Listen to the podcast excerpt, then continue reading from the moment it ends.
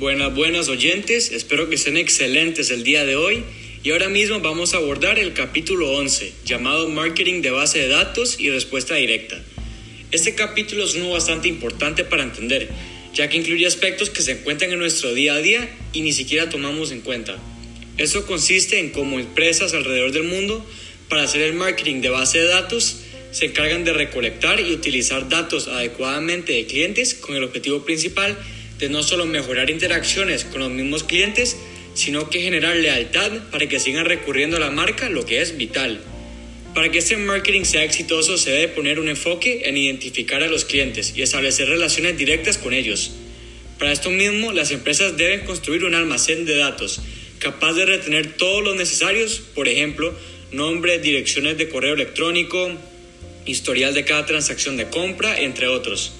Este almacén de datos se puede considerar como la base clave para el marketing de base de datos, ya que como mencioné anteriormente, los contiene y estos no se pueden simplemente apuntar debido a que es bastante información.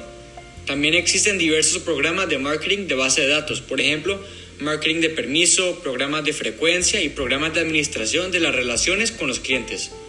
Otro aspecto que se debe tomar en cuenta es la minería de datos, que consiste en un programa utilizado para establecer un perfil específico de los mejores clientes de una empresa determinada.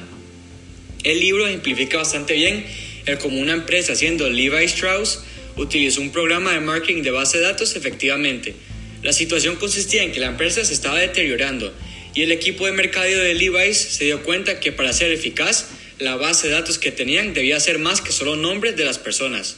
Por esta razón, la empresa lo que quería hacer era destacar el marketing de relaciones con el objetivo de entender qué querían los consumidores y darles una voz para que se sientan escuchados.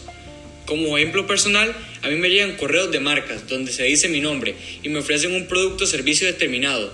Y nunca pensaba más que esto, hasta que me di cuenta que el nombre mío y dirección de correo no estaban tirados por ahí en algún departamento de la empresa, por decirlo de una manera, sino que están en una base de datos concreta y actualizada, buscando que esos correos me lleguen a mí y a un grupo específico de consumidores, por supuesto con el fin de comprar ese producto o servicio. Oyentes, muchísimas gracias por escuchar y espero verlos pronto.